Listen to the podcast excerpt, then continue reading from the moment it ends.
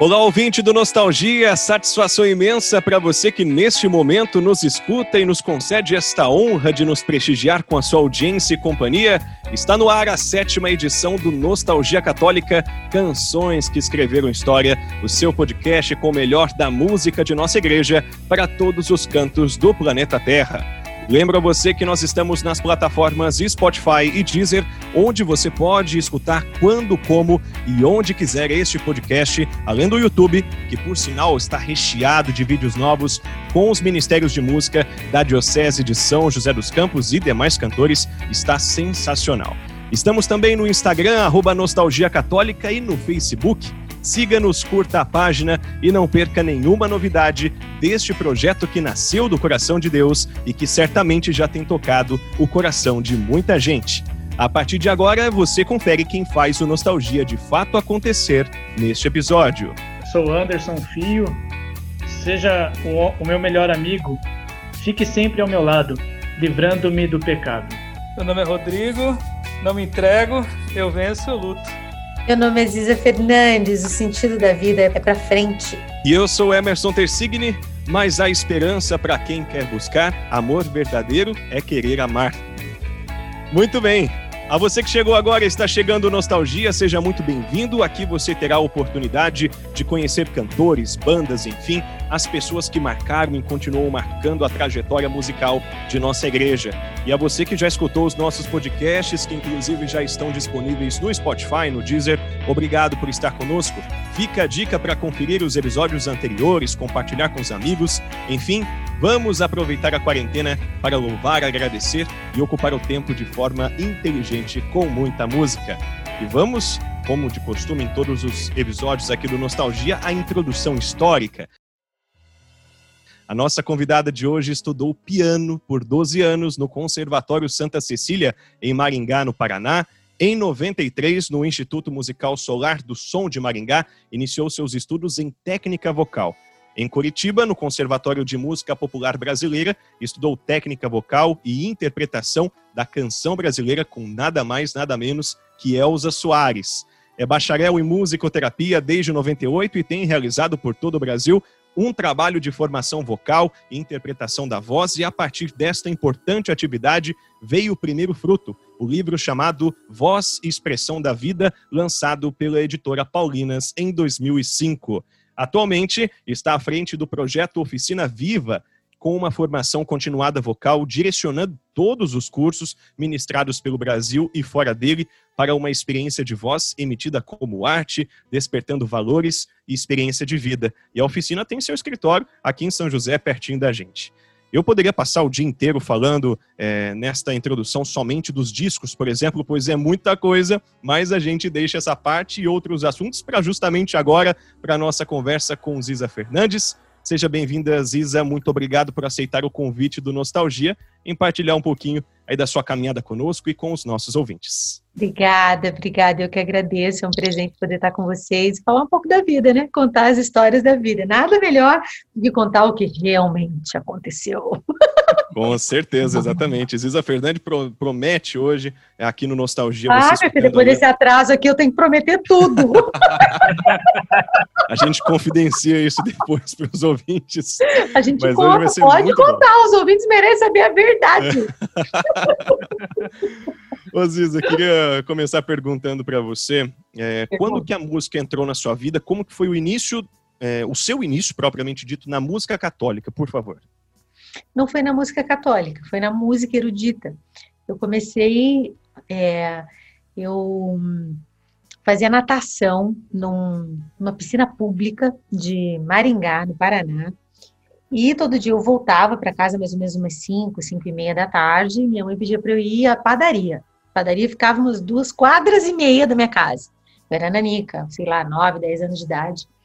E quando eu voltava da padaria, eu vinha com um pacote de pão e um litro de leite, que era de saquinho ainda. A gente comprava leite de saquinho. E eu adoro, adoro casca de pão, não gosto de miolo. Então eu sentei, eu, na volta da padaria, tinha uma casa do lado da, do hospital que ficava na esquina. Essa casa tinha um muro e um portãozinho no meio. No meio desse muro, nesse portãozinho, tinha três escadinhas para você poder entrar na casa. Então eu ficava escondidinho ali. Eu entrava nessas três escadinhas, eu sentava todo dia no mesmo horário, eu ouvia uma moça tocar piano. Então ali eu pegava o saco de pão, comia todos os bicos, eu adoro bico de pão, e aí eu fazia um furinho no pacotinho de leite e ali eu ficava. Tomava o leite, enquanto aquela moça tocava aquele piano, ali escondida eu ficava. O que eu não sabia era que minha santa mãe me seguia. Então um dia, minha mãe me seguia, você já pensou, eu apanhei horrores, né? Um dia, eis quem me acha? Tadã! Dona, Dona Maria, hoje Lady Mary, e achou escondida no portãozinho. E eu ali bem tranquilinha, comendo bico de pão, tomando leitinho, porque eu chegava em casa correndo, botava para ferver o leite logo, para ela nem perceber que eu tinha furado o leite comido, e tomado no caminho. Cortava os pão, deixava tudo na mesa para ninguém ver que não tinha bico. E aí, eis que minha mãe me acha, e lógico, ela deve ter me seguido várias vezes, e por causa disso, ela mandou, chegou, achei que eu fosse apanhar, né, no meio da rua. Chegou mais que surpreendentemente, minha mãe é uma mulher analfabeta, não sabe nem ler nem escrever, e surpreendentemente tocou a campainha daquela casa e chamou a moça, porque estava tocando piano. Eu falei, agora que eu vou levar uma bronca, agora que moeu, né? Agora que a Havaiana vai comer solta aqui. E qual foi a minha surpresa quando a minha mãe disse para aquela moça, Eliana Barbosa, o nome dela, uma portuguesa, disse para ela, minha mãe disse a ela: Olha, moça, minha filha senta aqui todo dia. Tem alguma coisa que a senhora faz aí nesse horário, tocando esse negócio aí da senhora, que a minha filha gosta. O que, que a senhora faz aí? Aí a Helena disse que tocava piano e eu me tremendo das pernas de medo. E aí a minha mãe nem não perguntou para mim, a minha mãe disse para ela assim: "Olha, minha filha deve gostar muito do que a senhora está fazendo. A senhora não quer ensinar isso que a senhora está fazendo para minha filha, não?" E foi assim que eu comecei a estudar piano.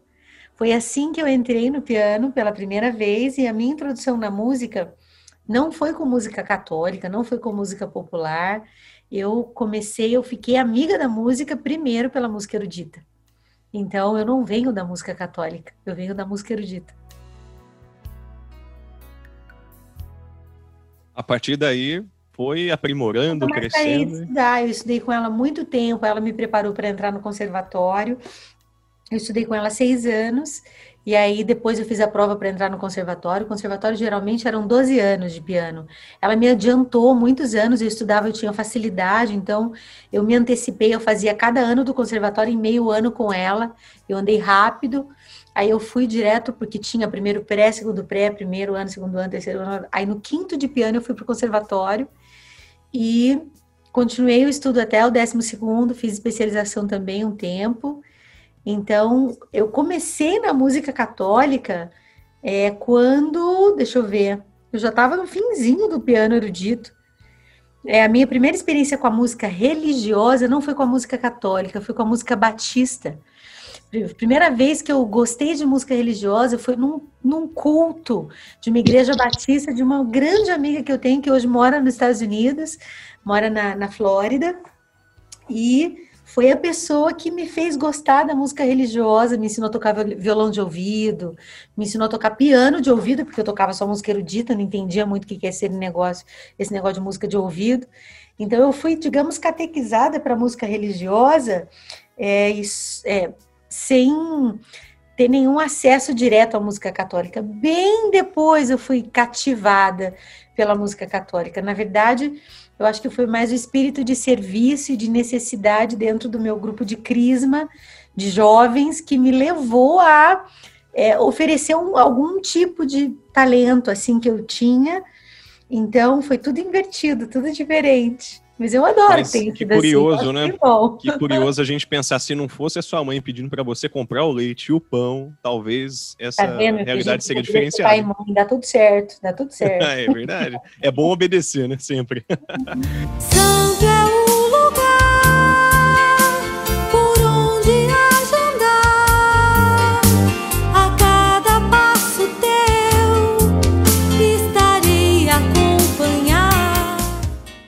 Muito bem. Rodrigo, seu primeiro destaque. Olha, primeiro é uma honra ter a Lisa Fernandes no episódio. A gente estava falando um pouco antes daqui. A gente tem algumas pessoas que eu, eu tenho uma listinha né, de quem é citado nos episódios anteriores. E às vezes a Fernandes acho que tem 100% de aproveitamento. Eu acho que a gente já conversou, a gente já conversou com grandes nomes aqui, né? E sempre as, tem alguma história da Lisa no meio. Ah, o, ah Legal, legal, o Adilson Tabará que conversou com ela antes de entrar no palco do show da Codimu, que aí contou a história da âncora do amor, e quando ele entrou no palco, despencou lá para chorar no, no Eu tenho um carinho pelo Adilson, Bom, maior carinho. Os backing vocals que a Lisa gravou na Deus é Mais, do Nelson Correia. Ah, enfim, são várias histórias que foram contadas. Que legal, que legal. Terceira idade com força da música católica hoje, então. Honrar meu ID. Então é uma grande alegria para a gente ter a Ziza, obviamente, no, no episódio hoje. E, e também, né, minha, minha grande amiga, Ziza Fernandes. Que eu Meu irmão, gente. Você comentou que você começou a aprender piano é, comprando pão, né? Primeiro sentando na escadinha e tudo mais. E aí a música católica veio bem lá na frente, é, meio que talvez, não, não por acaso, mas devagar. Foi bem devagar, nada intencional, não tinha a menor ideia de que eu ia fazer um trabalho profissional dentro da música católica. A menor, a menor. E, aí, a menor. e essa é a minha pergunta. É, não sei se muita gente sabe, ou né, talvez quem te acompanha mais de perto, mas às vezes a Fernandes era tecladista, pianista. Queria que você contasse essa história pra gente de como que foi começar a tocar teclado primeiro na, em bandas, né? E, enfim. Começou assim com essa história de, do grupo de oração, mas ali, jovenzinha, é, eu comecei a servir no meu grupo de oração no ministério e esse ministério começou a fazer viagens ali perto e nunca tinha tido um encontro de músicos no nosso estado, até que paranaense, né? Até que teve o primeiro encontro de músicos no nosso estado com o Eugênio Jorge. Veja bem, que coisa. E aí vou eu tocar teclado, eu era tecladista do primeiro encontro de músicos do Paraná com Eugênio Jorge. E é muito histórico, assim, porque é, nesse encontro, num sábado à noite, no momento de oração, assim, o Eugênio muito espontâneo, muito ele mesmo, assim, né? É, começa a compor uma canção ali, eu no piano, tentando acompanhar, e qual foi a minha surpresa quando ele começa isso aqui, ó. Eis que faço novas todas as coisas, que faço novas todas as coisas, que faço novas todas as coisas eu não sei quantos anos tem essa música, eu sei que eu estava tocando teclado para ele compor essa música nesse primeiro retiro de músicos do Paraná. Então a minha vida começou assim. Nisso, o Eugênio começou a me puxar um pouco mais. Eu não cantava, eu só tocava, era muito tímida. Mas aí eu comecei, eu fui para o Raléu, lá em Franca, Lá em Franca, eu conheci uma pessoinha que me interessou e começou a ser meu namorado. E aí, nessa história, eu passei a entrar na banda deste meu ex-namorado, que no caso era o Maurinho, que era o baterista da banda Taos. Então, foi a primeira vez que eu fui a tecladista de uma banda de verdade. Eu era tecladista de um ministério de grupo de oração. Aí, quando eu fui para a banda Taos, eu fui um tempo tecladista dessa banda, cheguei a gravar uma faixa, se eu não me engano, de um dos discos da banda Taos. E aí é, a coisa já engrenou um pouco mais nesse aspecto de, de compositora, né? Foi quando eu, eu já compunha algumas canções para os acampamentos que eu fazia parte, pros, que era do trabalho dos jovens também. E aí acho que emendou disso. Já fiquei muito próxima do Eugênio, comecei a ajudar nos encontros de músicos, então tocava com o Eugênio em alguns lugares, então ficou meu amigo, digamos assim. E daí, de tecladista, eu passei a ter devagarinho meu trabalho autoral. Mas eu fui tecladista nesse tempo por causa disso, vim do grupo de oração, que depois fui assistir o Raléu e comecei a namorar o Maurinho e precisava de um tecladista na banda e eu tava lá. E foi assim. Mas eu não era grande coisa, não, era mais ou menos. Queria perguntar para você, né? Você falou de todas essa essa iniciativa, né? De estar tá acompanhando, é, de aprender, de ir crescendo na música, que foi devagarzinho, mas foi chegando ali até a música católica.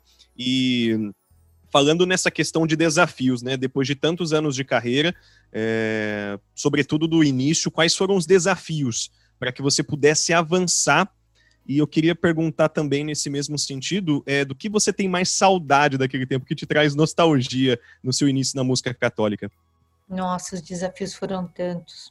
O mais incrível é não ter desistido, né? O mais incrível é ter permanecido, é ter me mantido. Mas talvez o, o, o desafio maior seja ser conhecida em um meio, que é o da renovação carismática católica, ter sido conhecida nesse meio, e não ter vindo desta raiz, eu não vim da renovação carismática católica, mas fiquei conhecida nesse meio por causa do Eugênio, e ter conseguido passar por esse meio durante tantos anos e ainda hoje, graças a Deus, ser respeitada nesse meio, ser reconhecida nesse meio, mas ter mantido essa identidade desde o início, porque desde o meu primeiro disco eu já tenho esse perfil terapêutico, esse perfil de humanidade, esse perfil de formação humana, de desenvolvimento humano, que é hoje não só minha vocação, mas é minha profissão como terapeuta, entende? Então, eu acho que o grande desafio foi assim muitas vezes viver um, um, sofrimento de desidentificação, mas não ter desistido das, das, dos vínculos, da companhia, do meio, da possibilidade de continuidade, e hoje ver que, cara, valeu muito a pena ter resistido, valeu muito a pena ter permanecido, valeu muito a pena não ter aberto mão da minha personalidade, mas especialmente da grande característica do meu trabalho, que é a formação humana, né? O que hoje é meu sustento, meu sustento não é a música. A música é o deleite, é o brigadeiro, sabe? Assim, a parte docinho, a parte boa da vida. Meu, meu métier é forte, pesado, assim, estruturante mesmo da vida hoje. Eu digo de sustento, sabe? O métier que paga o condomínio e as contas, os boletos, tudo que chega, né? Todo mundo tem os seus boletos preferidos, né? Os, os, os recebidos boletos do mês. O que paga são os cursos, é meu lado terapeuta, meu lado professora, com certeza, né? É, então, acho que o maior desafio, talvez, olhando assim, né? É, olhando intelectualmente, filosoficamente, né, dentro da, da, de todas as correntes diante das quais eu, com as quais eu interagi, com, com tantos movimentos da igreja onde eu pude me envolver, em tantos países do mundo onde eu pude estar, tantos idiomas onde eu precisei falar, me comunicar, cantar, ter permanecido com essa vocação intacta e ao mesmo tempo tão evidente, tão a, alcance da minha mão hoje. Assim. Então, isso é uma coisa muito gostosa de olhar para trás e ver, meu Deus, isso vai comigo pro resto da minha vida, né? É muito legal quando você olha para trás e pergunta o que está com você desde, desde o começo. O que está com você desde o começo que vai com você até o fim, né?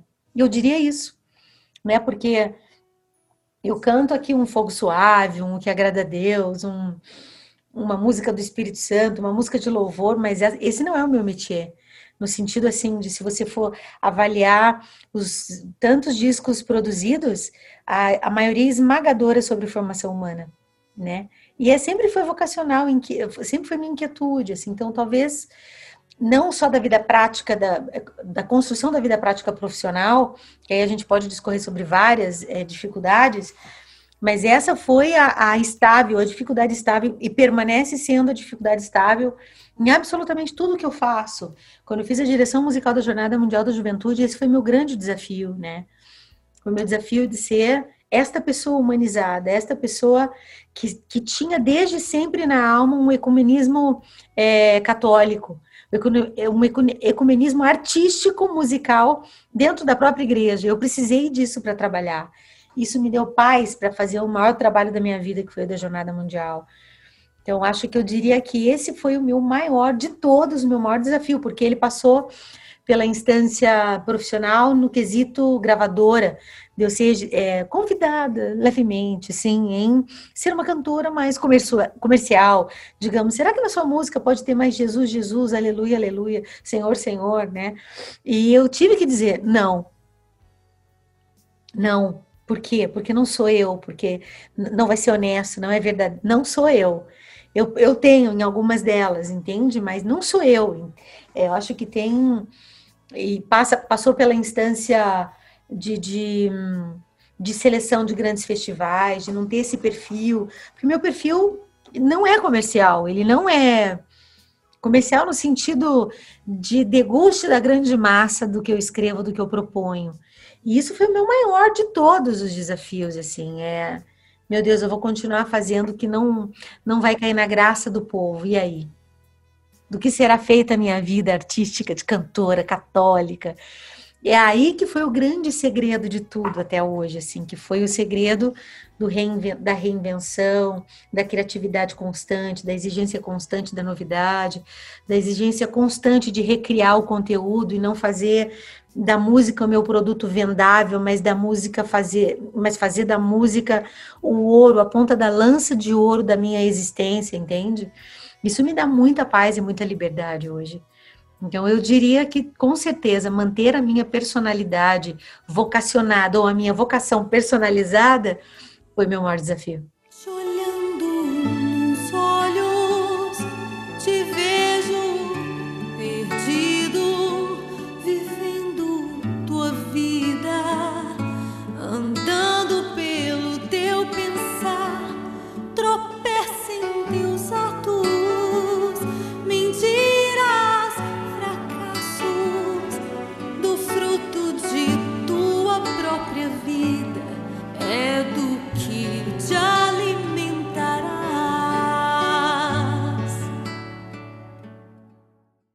Perfeito. E aproveitando também nesse gancho é, de início, é, vendo também como vão caminhando juntos, tanto a parte profissional quanto a parte musical, é, esse redescobrimento constante e, acima de tudo, esse discernimento. Imagino que também Deus coloca pessoas é, nas nossas trajetórias e que nos proporcionam também é, esse crescimento, essa ajuda, essa contribuição.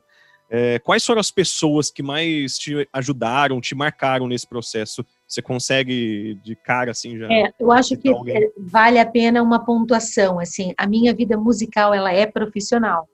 Ela não é música e vida profissional. Ela é a mesma coisa. Então nesse quesito vale a correção da pergunta. Mas é, eu acho que uma história bem sucedida é feita por muitas mãos. Né? Eu tenho uma história bem sucedida. Hoje ainda estava numa entrevista com um rapaz aqui da televisão e ele dizia assim: Você se sente é, bem com a fama? E eu disse para ele assim: Eu não sou famosa, olha que coisa boa, vou no mercado, na farmácia, no açougue, em paz, mas eu sou uma pessoa de sucesso. Porque a sucessão de fatos da minha vida foram a sucessão foi uma coisa muito legal. E essa sucessão de fatos, sucessão de decisões, sucessão de circunstâncias vividas e decididas e escolhidas da minha vida, eu acho que nessa sucessão eu fui muito bem acompanhada. É, eu comecei muito cedo, né, Emerson? Eu comecei com 23, no primeiro disco. Uma pessoa gravar um disco com 23 anos é responsa. Que, para uma pessoa que vem de uma mãe e um pai, um pai e um menino de rua, uma mãe analfabeta, é absolutamente sozinha, não é uma pessoa nova que tem um background aqui, uma pessoa absolutamente sozinha. Então, é, é, foi um negócio muito surreal. Então, eu tenho que dizer que a pessoa mais importante desse, dessa trajetória toda foi é, quem me deu a mão no início dela, foi o Eugênio Jorge, com certeza. Absoluta certeza, assim, até hoje. Um vínculo que eu tenho absoluto respeito, é um vínculo que eu tenho hoje, ontem e para sempre. Ele é um irmão pai, é um pai irmão, assim, porque hoje a gente é contemporâneo, né? A gente sai de turnê no Enredado juntos, agora a gente teve junho do ano passado juntos. Foi uma das experiências mais lindas que a gente viveu. Nós estávamos juntos, eu, Miguel, ele e o Martim, justo quando o Eugênio perdeu um irmão, né? Então nós estávamos juntos na hora da dor, né? Um do outro, assim. É, e, e, é bem melhor estar junto na hora da dor do que na hora da fama ou da, da, das coisas né, mirabolantes, e enfim, deixa para lá. Mas eu acho que ele foi a mais importante desde o início e a estruturante, a pessoa que me abriu a cabeça para o mundo, que sempre me empurrou, que me levou para todos os países da América, menos Cuba, Guiana Francesa e Uruguai. O resto, todos os países, foi o Martim o Martim Valverde. Esse é um cara que até hoje, assim, eu também o considero os dois. A gente tem um grupo no WhatsApp juntos, assim, é, eu considero um irmão mais velho que hoje já se tornou meu contemporâneo também. Mas o Martim foi o cara que culturalmente me abriu muito a cabeça, foi o cara que me fez estudar. Foi o cara que me disse assim: você precisa estudar outro idioma. Isso há 20 anos atrás. Mas o que eu vou fazer com espanhol, com italiano, com francês, com inglês? Você precisa estudar. Você precisa estudar. E quanto mais eu estudava, mais ele me levava para fora do Brasil. Então eu andei muito com o Martim fora do Brasil. Quando eu cantei é, diante do Papa João Paulo II no Canadá, foi uma experiência incrível. Eu fui como hispana para o Canadá com o Martim. E a gente foi para Ottawa primeiro, depois para Toronto com a visita do Papa. E eu trabalhei o tempo todo em espanhol com eles, como artista hispana. E no dia da vigília, veja como é importante ouvir um amigo na sua trajetória, né? No dia da vigília, sábado à noite, é, a gente tava, é, participou da vigília toda com o Papa João Paulo II, aquela coisa, né? João Paulo II, gente, João Paulo II. Aquela coisa maravilhosa. E aí a gente estava indo embora para o alojamento, porque no dia seguinte o Tim ia fazer a âncora da transmissão da missa pela EWTN na, na, na no, no idioma hispano. E eu ia para o aeroporto, porque eu sem dinheiro, ferrada de grana, assim, ia de carona para o aeroporto, não tinha como voltar. Então eu ia perder a missa com o Papa porque eu não tinha, não tinha dinheiro. E aí, e assim foi, acordei de, é, fui com eles para a vigília. No final da vigília, o Tim me chama no bastidor, bem no, no na, nos fundos do palco principal. Mandou me chamar, eu me lembro que tinha umas pocinhas de, de, de água, assim, barro, eu pulando de pedrinha em pedrinha, bem menina, assim, bem menina, assim. E aí eu conheci o Pedro Guerra. O time apresentou Pedro, Cissa, Cissa, Pedro. Olha, Pedro, como estás? Como estás? É, e o Pedro, você, você fala português? eu disse, sim, hablo português. Sou brasileira? Eu, não, sim, eu sou brasileira, falo português. Eu preciso de alguém que cante em português amanhã para o Papa, João Paulo II. Você pode? É aquele momento de segundos que você finge costume, né? Você vai assim, posso? Posso, claro que posso. Mas é claro. Eu só pensava, misericórdia, eu não tenho dinheiro para o táxi. Meu Deus, eu não tenho dinheiro para o táxi. Socorro. O que, que, eu vou fazer? Mas a única coisa que eu consegui responder foi: sim, eu posso, claro. E o Tim só me olhou com aquele olhar de irmão mais velho, dizendo: diga que sim! e aí eu, não estava acreditando que um diretor artístico ia me chamar no dia anterior para cantar na manhã seguinte para o Papa João Paulo II. E assim foi, cara, foi incrível. Eu fui para o aeroporto com o Tim, com a banda toda. De lá, o dinheiro que o Tim tinha no bolso me deu, que pagou o táxi, daí para o aeroporto, para missa com o Papa. O bendito do taxista muçulmano me deixou do outro lado da missa. Eu atravessei a missa inteira numa chuva do caramba. Um milhão de pessoas, um milhão de pessoas na chuva, até eu conseguir chegar bem naquela, naquele miraculoso momento, né, que João Paulo II diz assim: já tivemos chuva, já tivemos trovão, já tivemos nuvem, agora que venha o sol. E abre aquele solzão maravilhoso, lindo. E foi das experiências mais maravilhosas da minha vida, que eu, de eu conseguir chegar no palco, de eu cantar o hino da jornada em português, a parte em português, ninguém acreditava, só vinha gente mandando mensagem, me ligando. O que, que você está fazendo aí? Como que você não avisou ninguém que você ia cantar aí? Você está louca? O que você está fazendo? E eu, assim, com fome, Mal sabe que foi numa noite anterior, né? Meu, meu, não tinha, não tinha dinheiro para voltar para o aeroporto. Sara Torres, uma amigona, minha amiga que mora nos Estados Unidos, mora em, em Miami, que conseguiu fazer com que eu chegasse, roubou comida do bastidor da sala dos bispos para eu comer. Hoje a gente assume, né? Depois de uns anos vai ser perdoado. Aí a gente foi para o aeroporto de volta com um amigo dela que me levou, olha, um, um angu de caroço. Mas dessas experiências eu trago a influência direta do Martim Valverde na minha vida. Por causa dele, eu fui estudar o francês, por causa dele, eu fui estudar o italiano, por causa dele, o espanhol, por causa dele, o inglês, que ainda estou pedalando para ficar melhor.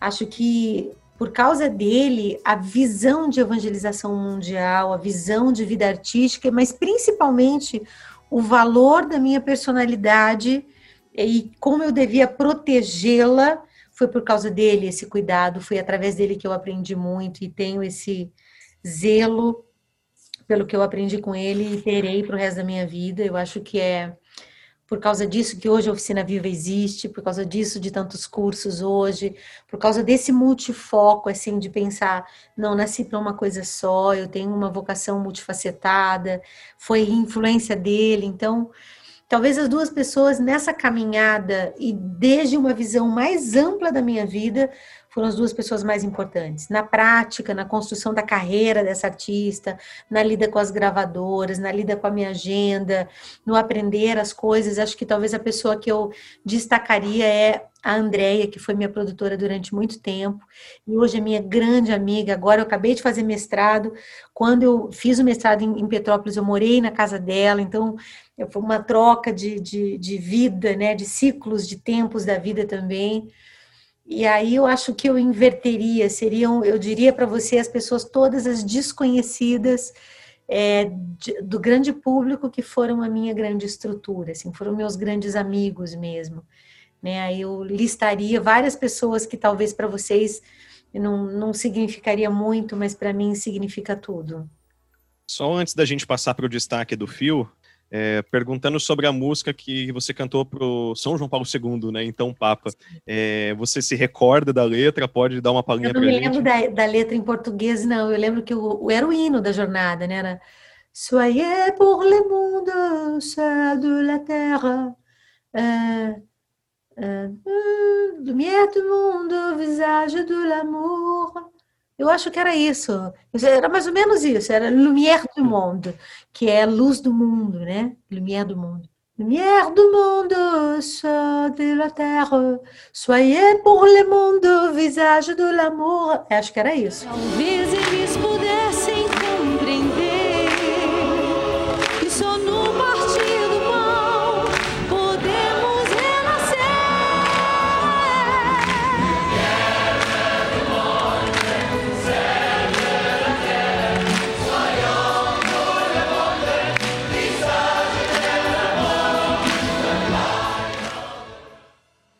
Maravilha.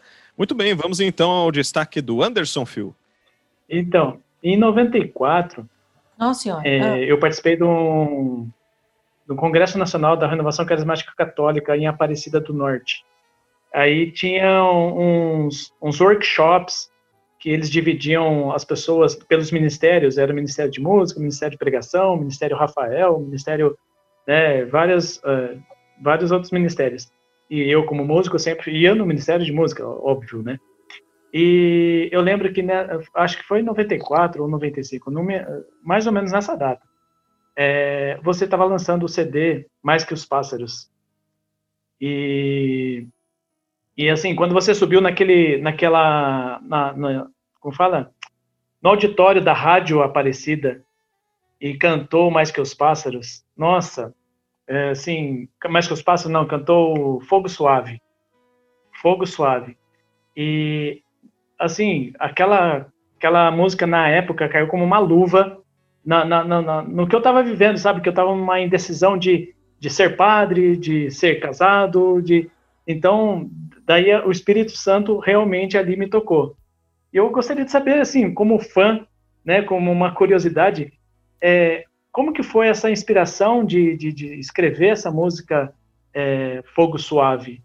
Olha, muita gente ouve essa letra e imagina uma vida elevada, imagina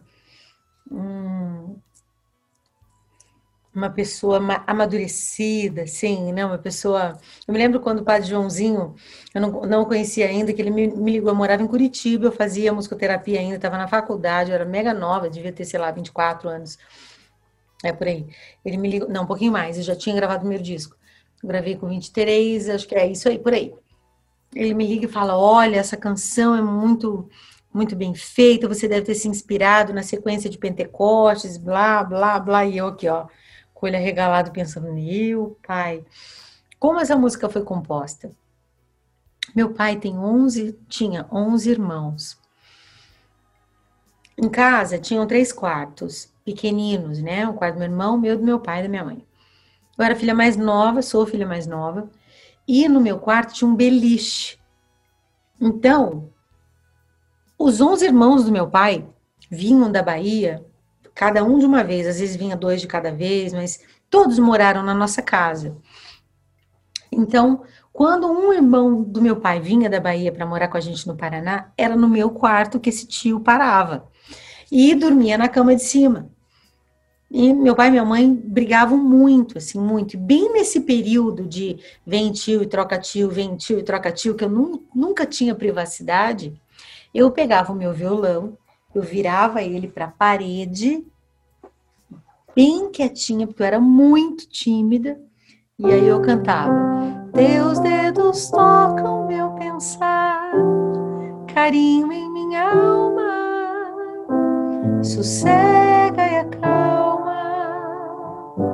Minha vida agitada. Era tanta briga, era tanta gente naquela casa que eu queria sossego, que eu queria intimidade, eu queria privacidade, ó. Tua presença me acolhe.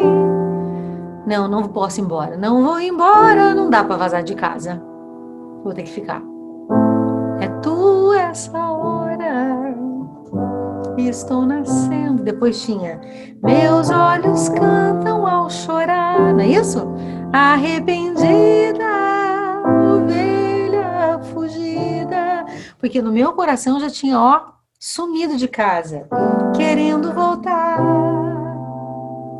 Aprecia o canto que eu te dou, colhe as palavras saudosas da alma, sedenta de amor, porque naquela bagunça, viu, eu não, eu não conseguia ver aonde era, se existia amor, onde é que ficava o amor. A, a, o estado de, de violência e de, e de conflito entre meu pai e minha mãe era muito grande. E sempre que meu pai e minha mãe brigavam, eu entrava no meio, não para dizer alguma coisa, porque a minha mãe ficava descontrolada e batia no meu pai né? Era meio invertido lá em casa, assim. Ela se descontrolou. Meu pai era calmo, meu pai era fleumático, assim, tranquilo. Mas meu pai não era muito né, certo da cabeça. E aí tinha muita discussão e eu sempre entrava no meio para eles pararem de se machucar, especialmente a minha mãe. Então, essa é uma canção de uma adolescente, porque eu fiz essa música adolescente, é, de um filho no meio da discussão de um pai e mãe. De, entende? Então, é um é um estado de pedido a Deus de me sopra aqui uma ternura, um, um lugar de paz, um lugar de acolhimento, porque se existe esse lugar, esse lugar é só com o Senhor, não existe aqui nessa casa. Então, quando as pessoas escutam, elas imaginam assim uma monja beneditina. E na verdade era uma adolescente cansada, irritada, rebelde, mas ao mesmo tempo que não fugia da briga, que era calada, tímida e que quando eu via que a coisa pegava dentro de casa, eu entrava no meio. Por isso tua presença me acolhe, eu não vou embora. É só a tua presença que me segura aqui. Entende? É, é, isso. É, essa é a inspiração dessa música, é a vida, a vida real. Talvez por isso essa música tenha permanecido tanto, né? Todo mundo gosta, é incrível e ela é muito simples. Ela é quase rústica na letra, porque era uma menina cantando, uma menina, não tinha nada de madura, entende? Era eu e Deus, meu Deus, me ajuda aqui, né? Porque tá, tá, tá trash. Foi isso. Maravilha. Ô Ziza, você falou é, de composição em dois momentos, né? Você disse que as suas composições não eram tão comerciais, entre aspas, até sem aspas, é, dependendo, né? E, e, que não tinha muito, né? É, é, é eram, eram e são diferentes mesmo. Quando você olha a música católica, as suas músicas elas estão num, num, num nicho que é o nicho Ziza Fernandes. É né? meio difícil de você comparar assim com outras Tem, né? Tem é. o maninho, mas é mais codificado. Assim, é, é mais... O maninho é mais codificado ainda. É. é. e aí o que eu ia te perguntar é, você contou a história dessa composição e claramente é uma composição biográfica quase, né, de, da sua vida. E a gente tem feito essa pergunta para todo mundo para entender como que é esse processo. Uhum. Obviamente, seus CDs são recheados de canções de outras pessoas, mas muitas canções suas. São a grande Como, maioria. A grande maioria. Uhum. Como é o processo? Como a música vem? É, essa você já contou, veio no momento de, de, de questionamento, um momento de dor, e a música, né, é, Deus se inspirou, a música veio ali para cumprir aquela, é, cobrir aquela lacuna. Como que as outras músicas, em geral, como que acontece? Ai, é um parto, dá vontade até de compartilhar a tela aqui e te mostrar como é que é a pasta. É um parto, porque eu sou, eu sou um tipinho assim que eu não sou é, uma compositora compulsiva. Eu sou compositora por necessidade, porque tem hora que eu tô tão apertada, tem hora que eu tô com um negócio tão aqui na goela, que é só quando eu sento no piano, sento no violão, solto, aquilo me amansa, assim. E aí eu não tenho aquele negócio de comecei uma, enquanto eu não terminar essa, eu não começo outra. Não, eu começo 50 ao mesmo tempo. E é eu sou terrível. Ainda agora pouco, antes de falar com vocês, eu estava aqui organizando a minha pastinha aqui, ó. Tá aqui a minha pastinha de composições. Eu separo uma estrelinha, duas estrelinhas, três estrelinhas, quatro estrelinhas. Tá aqui as estrelinhas para vocês verem que eu não estou mentindo. E aí, olha, olha isso, gente. É um mundaréu de ideias. Ó, eu gra... Peraí, voltei aqui, ó. Aí eu saio guardando tudo, vocês dá para ver. Saio guardando tudo, um mundaréu, um mundaréu, não sei quantas. Agora mesmo tinha mil. Só para esclarecer para o ouvinte, a Ziza está mostrando o celular para a gente. Tá com a pastinha. E passando o dedo no celular, mostrando é. números, acho que pastas, é. áudios, notas. Eu sou, é, eu sou aquele tipinho que eu vou fazer um EP com seis músicas, eu tenho que pelo menos ter umas 60. Para eu escolher seis, porque eu sou um bicho estranho. Então, como é que ele acontece? Eu acho que ele acontece da inquietude, Rodrigo. Eu acho que vem assim. É, não é difícil sentar, criar alguma coisa, não sei, vim aqui, ó. Sentar aqui e fazer uma melodia.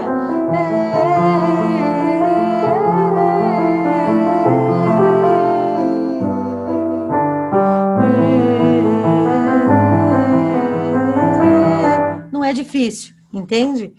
Mas eu, eu acho que sempre tem um lugar para sentar no piano que é a hora onde é, não basta a palavra mais, a palavra já deu, não consigo soltar, tem um nó psicológico. Acho que é uma junção, é uma intersecção entre um estado psicológico, uma inquietude espiritual, um desejo de dizer algo, entende?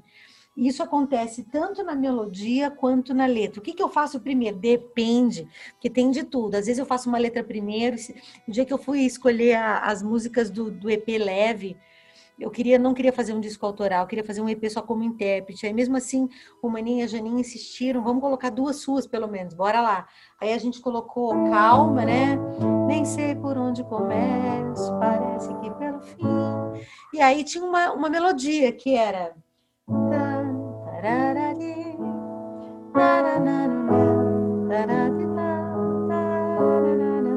isso porque eu compartilhei a minha pastinha de melodias para os dois e os dois escolheram essa melodia, a mesma melodia. Disse: Fernandes, essa melodia é linda, ela é tua. E aí, cadê a letra? Ah, não tem letra.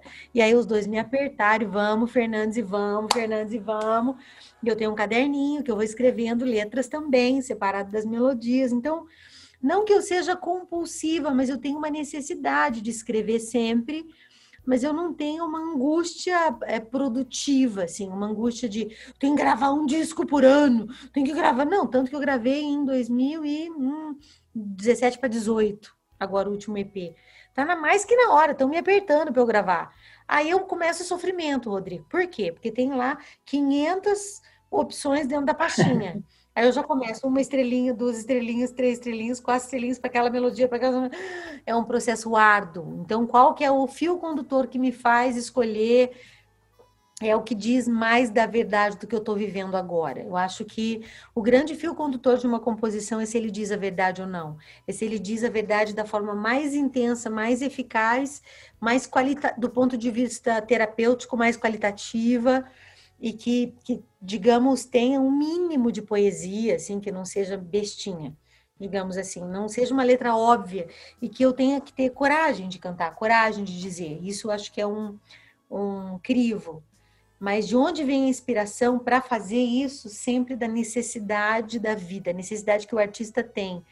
O artista, se ele fica com sobra de energia criativa, ele fica deprimido, né? Então, acho que vem dessa necessidade, vem dessa é, dessa existência, assim, acho que eu fico mais completa, eu vejo que eu melhoro, que eu rendo mais nas outras coisas quando eu tô com isso em dia, mas eu também sento aqui, já sou habituada, sento e ligo o gravador e vou.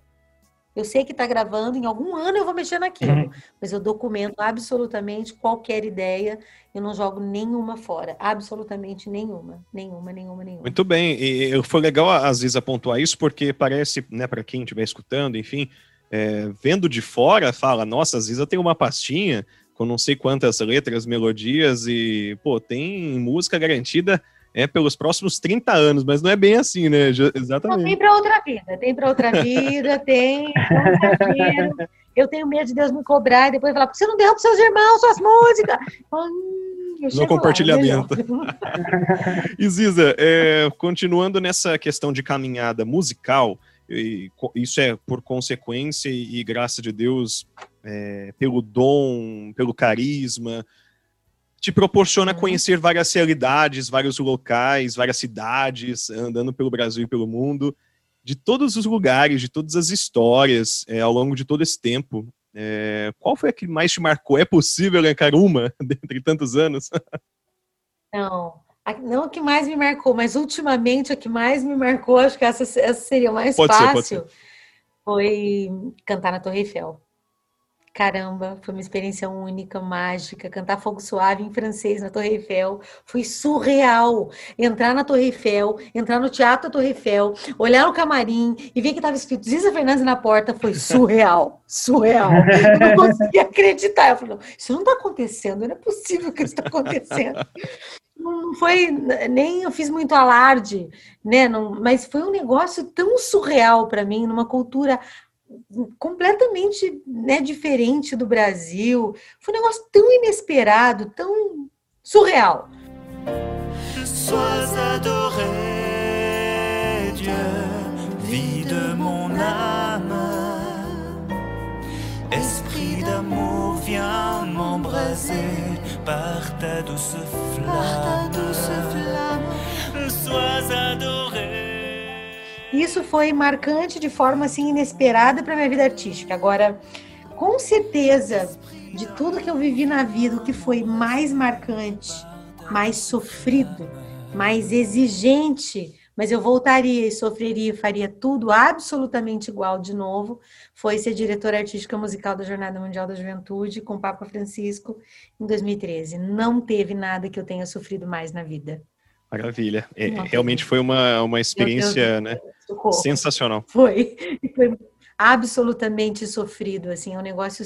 Não tem palavra, não sei explicar, não sei dizer.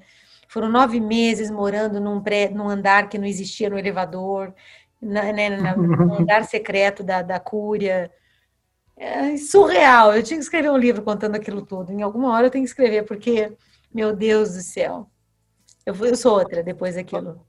Mas eu aprendi cores, Olha, aprendi demais.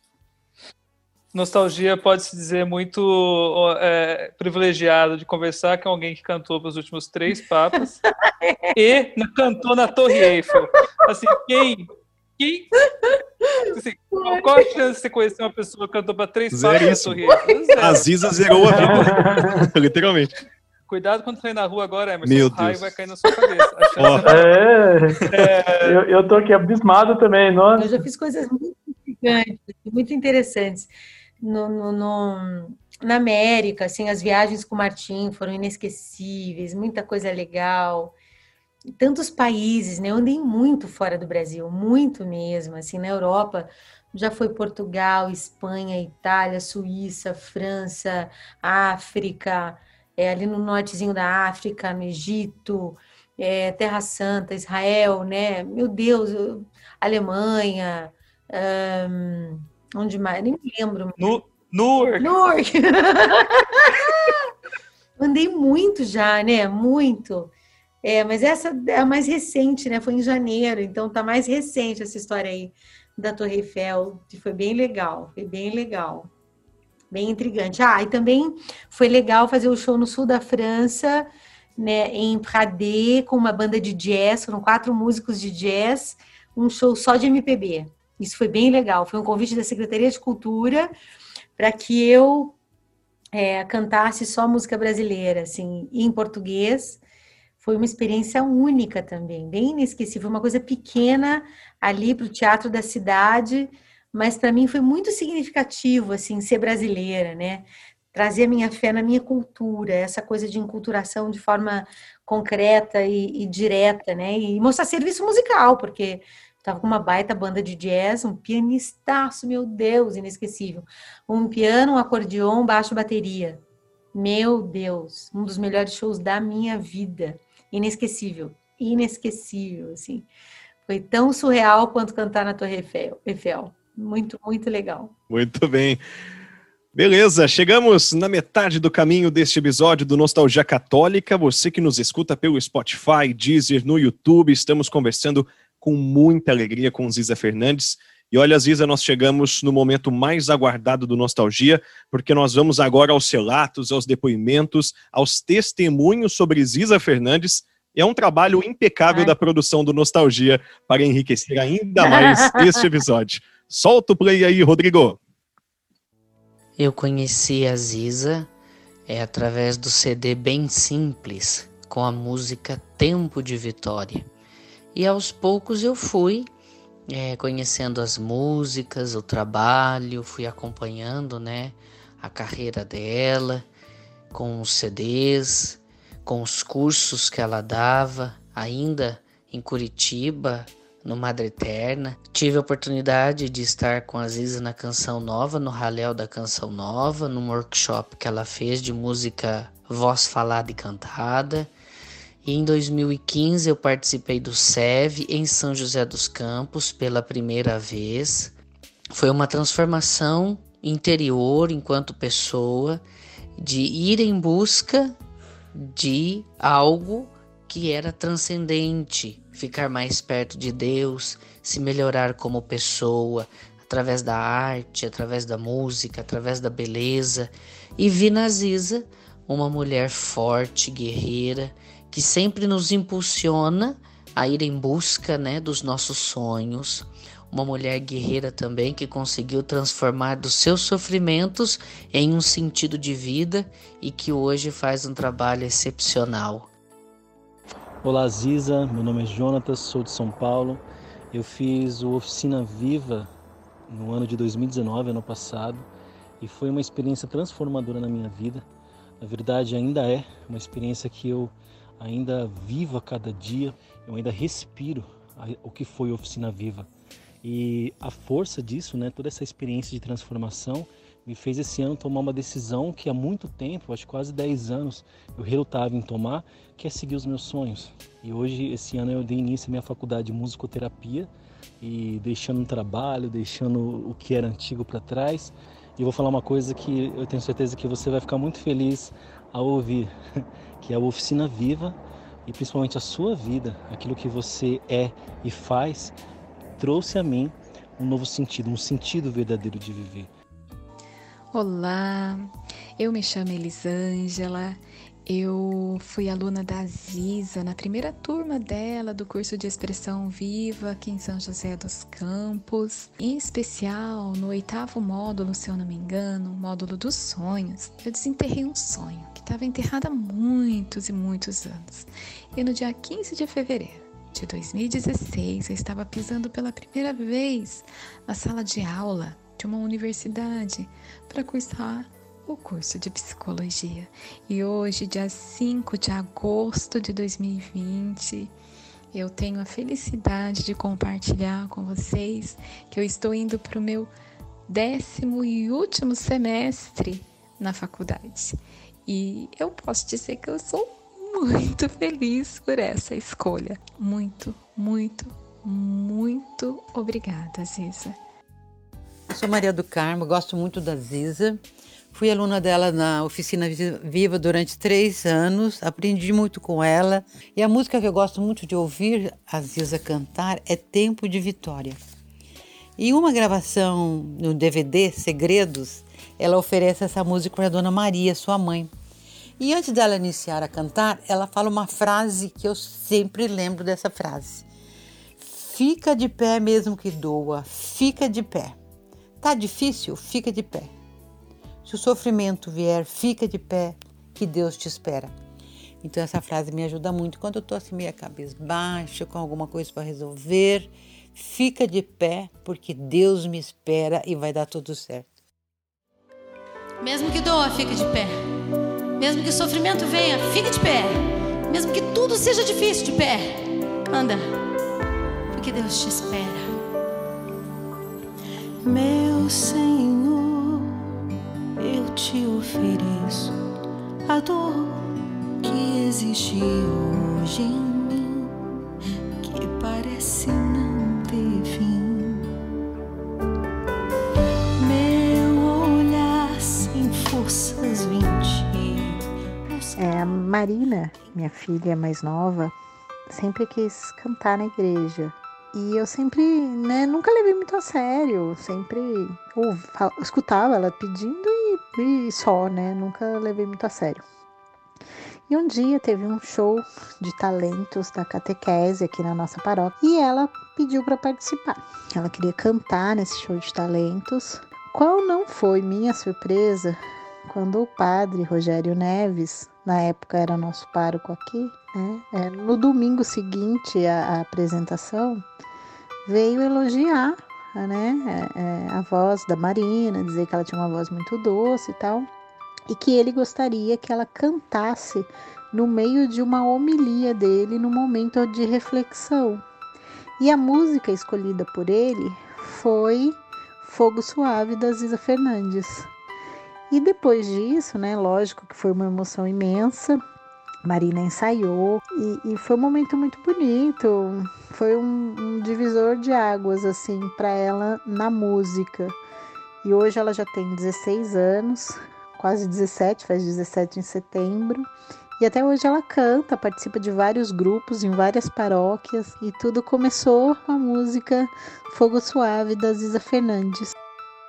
Olá, meu nome é Luciana e eu vim contar uma história muito importante para mim da minha vida. Né, há 20 anos atrás, eu conheci uma pessoa muito especial e nós começamos a nos comunicar por cartas, por telefone, porque morávamos é, distantes, né? Eu sou de Marília e ele era de Rio Claro na época, e nós resolvemos nos encontrar. Depois de muita comunicação, a gente resolveu se encontrar no Raléu de Franca. E eu queria que fosse no Raléu porque eu sou fã da Ziza e no Raléu teria um show no palco principal. Esperei durante todo o dia esse show. E no momento do show ele me convidou a fazermos uma oração para discernir o que Deus tinha para nossa vida, se iríamos namorar, o que Deus tinha preparado. Queria estar no show, mas acabei indo para a capela e nesse momento começou a chover muito e ninguém conseguia sair do lugar onde estava. E na capela eu tive a oportunidade de fazer uma oração com ele de discernimento, pedindo a presença do Espírito Santo. E eu lembro que tinha uma voz muito doce que conduzia essa oração. Nós não enxergávamos porque tinha muita gente na nossa frente. E no momento em que ajoelhávamos para receber, né, esse Espírito Santo, uma, uma voz foi se aproximando e uma música muito importante e bonita começou a ser cantada, né, que é a música Fogo Suave. E para minha surpresa, quem estava conduzindo a oração era a Ziza. Eu queria muito ter ido no ginásio, ginásio ou palco central, não me lembro exatamente, mas acredito que a Ziza também ficou presa na capela porque a chuva era muito forte e nós tivemos a oportunidade de ouvi-la cantando. Essa música falou muito no nosso coração. Nós discernimos aquele dia a nossa história. Hoje nós vivemos, nós temos um casamento de 18 anos, né? Nos conhecemos há um pouco mais de 20 anos. Temos duas filhas lindas, servimos a Deus, somos de uma comunidade é, que trabalha com famílias aqui em São José dos Campos. O Espírito Santo é quem nos conduz, como diz a música, fogo suave, né, abrasador, o doce hóspede da alma. É Ele que tem nos conduzido durante todo esse tempo. Teus dedos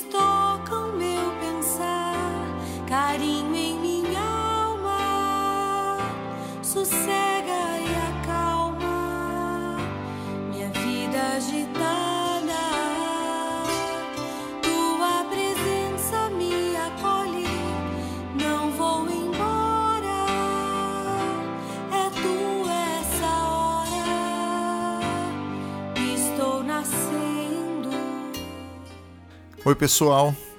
Alegria imensa estar participando com vocês hoje desse projeto Nostalgia Católica ainda mais para poder partilhar com vocês sobre um pouquinho da minha experiência com a, com a Ziza Fernandes. Ziza, é, sou Vinícius Del Bianco, cantor e compositor, é, e desde 92 que eu e a Ziza a gente se conhece, já faz um bom tempo.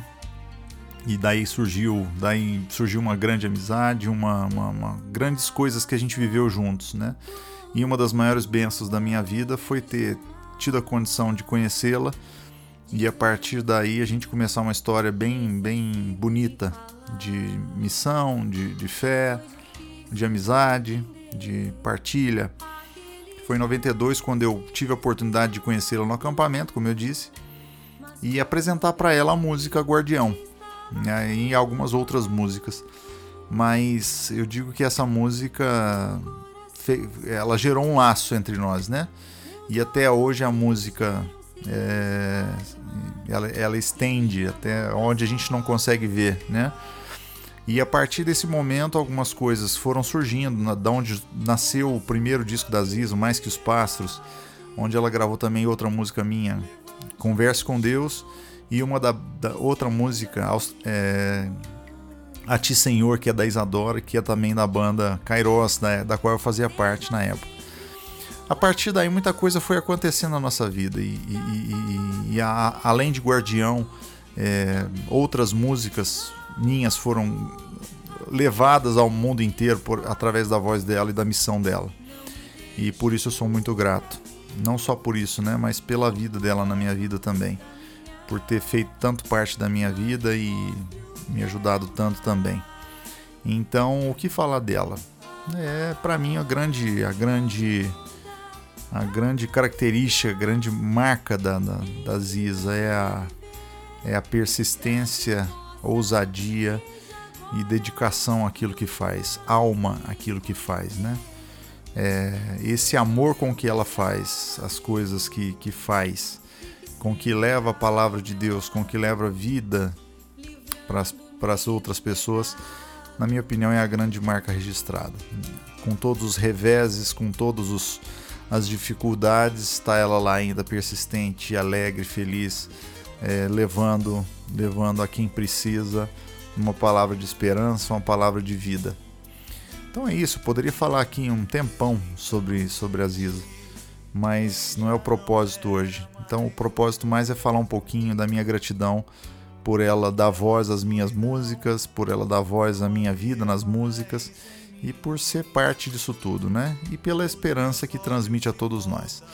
Então, que Deus abençoe essa, esse ser que, que traz tanta alegria para a nossa vida. Continue na sua missão, continue na sua, na sua dedicação, na sua, na sua vocação, né? que é de levar a esperança, levar a palavra, levar Deus para as outras pessoas. Tá bom?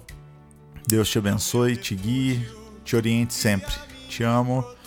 Um beijo grande em breve nos falamos. E é um prazer e um abraço a todos que estão participando desse podcast. Tá bom? Fiquem com Deus. Um abraço. Boa noite para todos vocês. É com muita alegria que eu estou aqui conversando, porque eu vou falar de uma pessoa que eu gosto muito, da Ziza Fernandes, uma cantora, compositora, minha amiga eu tenho assim a alegria de dizer que há muitos anos eu conheço a Ziza. Eu falo que ela é minha filha, porque eu me sinto assim responsável por ela tocar, cantar no Raléu. E ela sempre fez o maior sucesso. Vocês que vão ouvir a Ziza vão apreciar e ver que eu estou falando até pouco, diante do talento que ela tem da disponibilidade, da maneira que ela canta, que leva as pessoas a pensar em Deus, a encontrar Deus. Então eu, com muita alegria, que eu mando para vocês, Isa, um abraço muito carinhoso. E para quem for te ouvir, que aproveitem, porque ela é uma grande artista, é filha amada de Deus. Boa noite o que agrada a Deus. Em minha pequena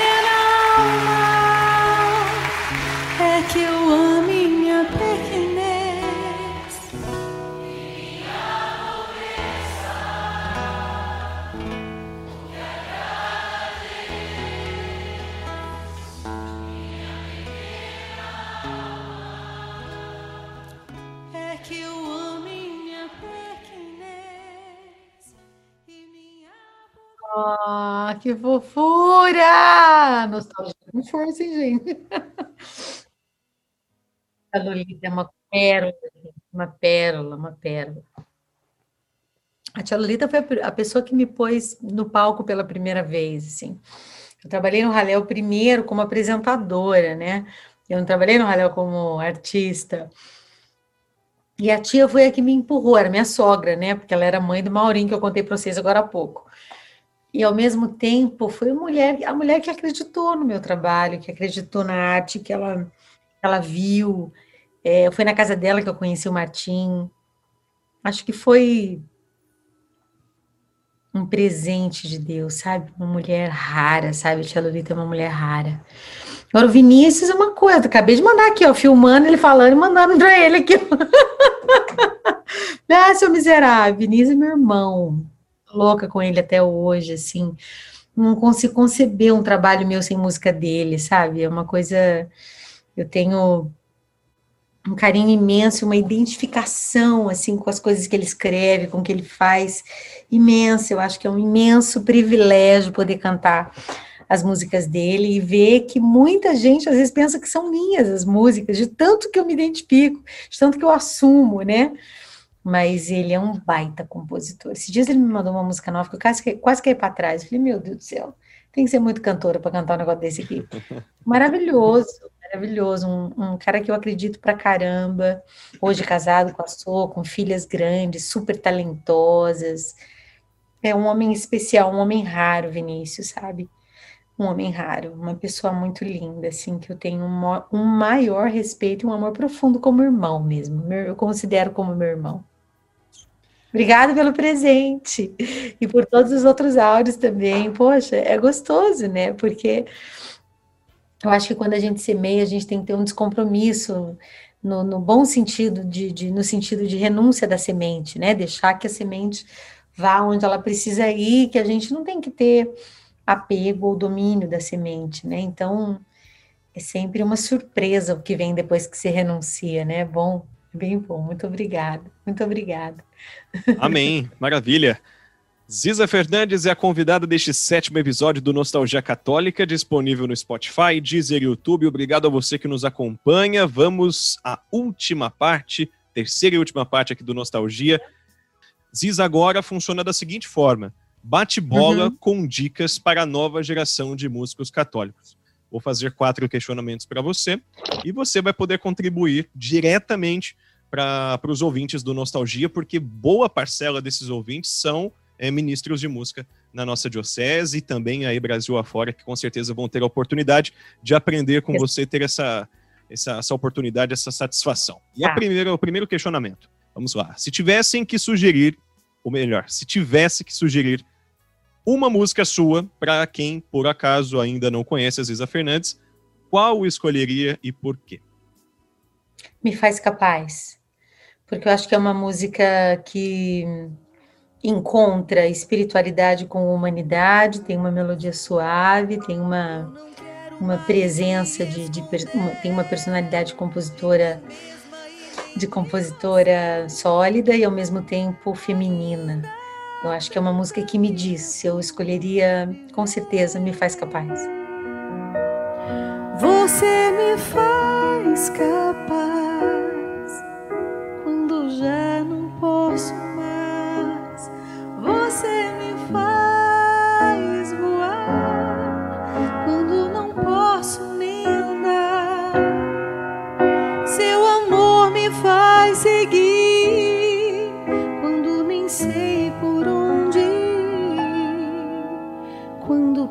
penso que estou só, ouço seus passos por aqui.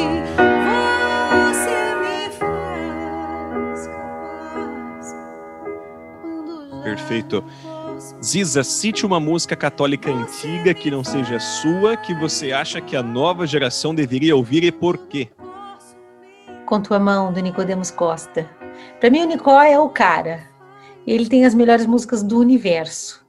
E é um cara que não canta muito, não toca um instrumento e arrasa. É, vocês deviam chamar ele aqui. Maravilhoso! E acho que Com Tua Mão é uma canção surreal. Acho que Deus veio, soprou no ouvido dele e disse: agora espalha. Maravilhoso. Ele tem a Marte Mais, né? Dois Abismos. Meu Deus, ele só tem musicão, não tem uma feia. Não tem uma música marromeno. Não trabalha com marrom. Ele só não tem marromeno. Só coisa boa. Não, o Nicó. E o Nicó foi meu braço direito secreto da Jornada Mundial da Juventude também. Sempre que eu precisava de alguma ajuda, algum conselho, alguma direção artística mesmo, e não só, e também visão espiritual das coisas, Nicodemos é um cara surreal. Ele é no jeito discreto dele, josefino dele, ele é um cara raro, sabe? Raro mesmo. Eu tenho profunda admiração. Foi ele que me introduziu nos ícones. Eu sou apaixonada pelos ícones. Eu não gosto muito de imagens, eu gosto muito mais de ícones. Foi através dele que eu adquiri essa paixão, né? Mas eu sugeriria Com Tua Mão, porque Com Tua Mão é uma música que nos coloca no lugar, né? Uma, uma canção, meu Deus do céu, né? Com Tua Mão, segura minha. Ela é tão real, tão pra vida, ó. Pois não me atrevo a um passo só, sem teu amparo sem teu apoio, eu não daria, eu só iria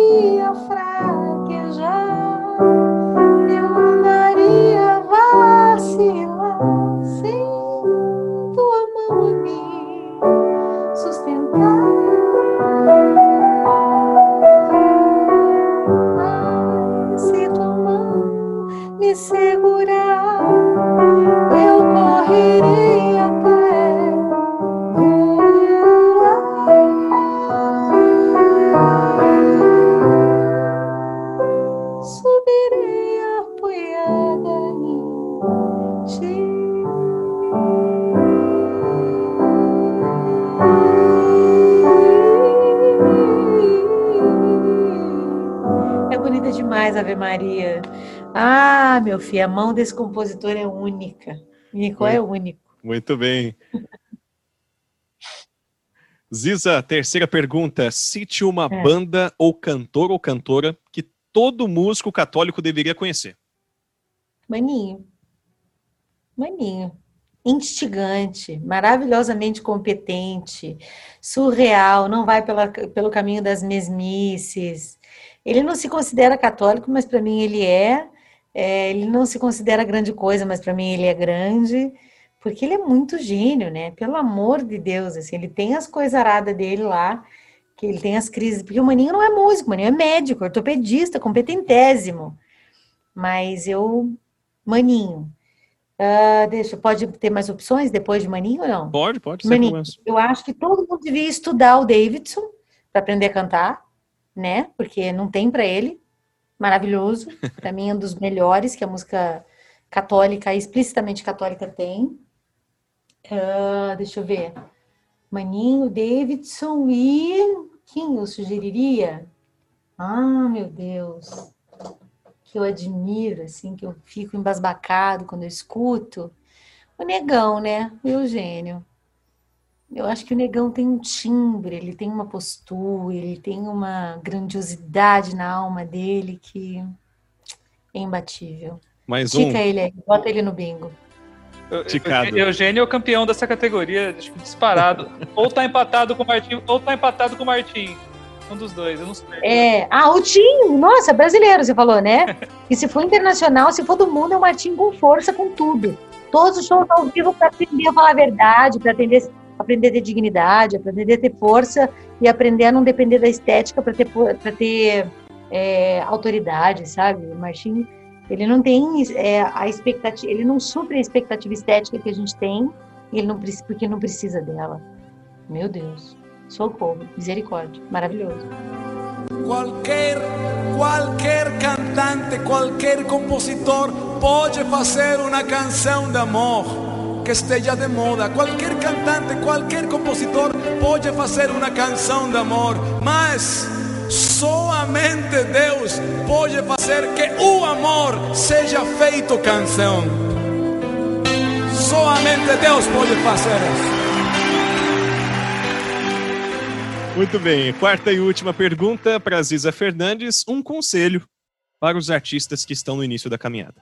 Não escutem só música católica, pelo amor de Deus, né? Escutem coisa boa, escutem grandes profetas, escutem um, um Blades, escutem um, um Jorge Drexler, escutem um Beatles, escutem um Chico Buarque, escutem coisas que, te, que instiguem vocês a escrever algo mais do que Jesus é o Senhor, glória e aleluia.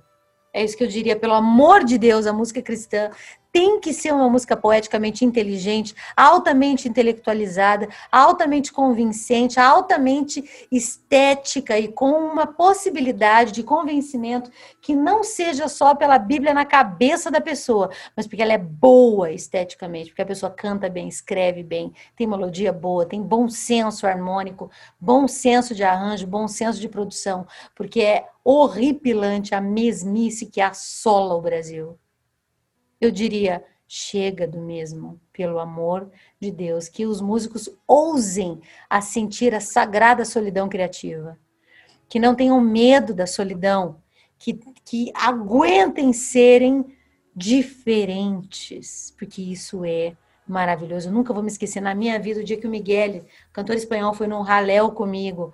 E eu falei, e aí, eu toda empolgada, achando o raléu o máximo, né? E aí, o que, que você achou? Todo mundo é muito lindo, Cicinha. Todos são lindos, são lindos e igualitos. Todos são lindos e igualitos. E ele dizia: todo mundo é muito lindo e todo mundo é igualzinho. É triste quando é todo mundo igual, igualzinho. Então, o único conselho que eu dou é esse: estudem pelo amor de Cristo Jesus. Façam algo que nunca ninguém fez. Digam para mim que vocês não têm sede. Olha, é, ultimamente tá quatro acordes resolve 90% das Nossa, ninguém merece um, um 451, não, não dá, não, não, não, não, não, não, não. Pelo amor de Deus, não, não. Não, a gente tem que ter, de, em algum lugar há de nascer um Padre Zezinho de novo. Né? Em algum lugar. É, tem a poesia do Padre Fábio, né? a gente estava falando das referências, o que eu diria do Padre Fábio é a ousadia na poesia das composições dele, mesmo apoiando tantos outros artistas, mas eu peço a Deus a graça de um novo Padre Zezinho no Brasil, que ainda não nasceu, irmão. Amém. Ainda não. Quem sabe, quem sabe. Eu, eu tenho fé que é, são ciclos, né? A gente vai ter um ciclo de novos artistas, de mais cultura, e eu acho que, enfim, é, esse momento virá. E quem sabe. Amém. Estou trabalhando para isso, gente. Ave Maria. Vejo, vejo nos mais jovens algo se iniciando de mais criatividade. É... Mesmo. Minha vida trabalha para isso, viu? No curso de composição, inclusive, assim, porque não é nada fácil, mas precisamos. Só um compositor novo nasce de alguém que estuda muito. Olha, e parafraseando o Rodrigo também, que citou em outros episódios, e até peço perdão se ele iria citar isso, mas vou dar uma atravessada aqui de leve. Mas é, o Nostalgia, além de resgatar é, essa questão das músicas que marcaram, eu creio também que é, é uma formação para os músicos. Né? O Rodrigo sempre cita isso nos episódios, é uma formação e ter uma aula com a Ziza Fernandes hoje aqui é, realmente foi algo impressionante, é de arrepiar. Parabéns, Ziza.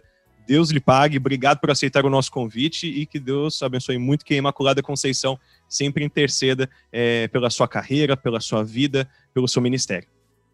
Obrigada, querido. Muito obrigada. Agradeço vocês a conversa, o papo que foi bem mais de uma hora, né, gente? A gente estourou tudo aí, né? A gente bateu o recorde, Ziza. Você entrou, entrou pro recorde de nostalgia. Dá é, hora aí. 40. Mas foi muito bom o papo. Nossa, foi muito, foi muito emocionante. Foi, eu achei que foi incrível pela, sabe, pela sua história, sabe, Ziza? É, a gente vê uma pessoa lá na, né, no, no palco, né, conhecida por todos os músicos católicos, até o povo católico, mas não sabe o, o que levou né, a chegar a esse patamar, o que levou. Né, a gente sabe que, claro, foi Deus, mas assim, o, a, a, a, as dificuldades que a vida, né, que todo, toda pessoa enfrenta, às vezes a, os músicos acham que ah, né, já nasceu num berço de ouro, mas não é. Né? Tem uma, uma história por trás de tudo isso, né?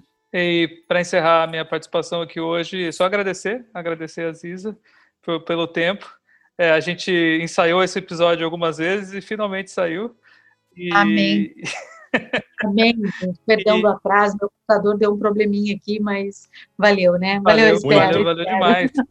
E que, e, e que nossos ouvintes, então, né, quem, quem não, tem, não tem a oportunidade de conhecer bem o trabalho, conheça o trabalho da Ziza. É, são músicas incríveis que, como ela disse, é, acho que faz a gente crescer como ser humano, não só é, não, não é só aquela música para você ouvir no, no carro ou para você né, é, ouvir despretensiosamente, mas ouça com detalhe, ouça com carinho, com atenção, que com certeza vai te fazer um ser humano melhor, se Deus quiser. Obrigada, obrigada, obrigada. Um beijo para todos vocês. Eu estou por aí, em todas as mídias, em tudo quanto é lugar. É só você procurar. Ziza Fernandes, eu estou lá. Muito bem, chegamos ao fim de mais um episódio do Nostalgia Católica. Mais uma vez, agradecer a Ziza Fernandes por ter aceito o nosso convite. Obrigado, Rodrigo. Obrigado, Anderson Fio, pela presença de vocês mais uma vez. E a você que nos acompanhou neste episódio de número 7 do Nostalgia, muito obrigado pela audiência, pela companhia. Foi uma satisfação imensa estar contigo. E nós voltamos em breve no episódio 8 do Nostalgia com mais um grande nome ou grandes nomes da música católica. Agora você fica com a bênção do nosso diácono Ricardo. O Senhor esteja convosco. Ele está no meio de nós. Que Deus possa fazer permanecer sobre nós a sua graça. Sim, aquilo que é essência em nós, que tudo que muda, mas em nós ainda se mantém constante, permaneça. E se um dia ainda tudo isso nos perdemos, que possamos voltar como ovelhas, ainda que feridas, para os braços do Pai e Ele acolha o nosso canto de amor. Sim, que esse Deus Todo-Poderoso, que é doce hóspede da nossa alma, nos abençoe. Ele que é Pai, Filho e Espírito Santo. Amém. É o ponto de partida e onde vamos ficar. Pobreza ou fartura, dele tudo virá. Princípio e fim da vida, ele tudo dá.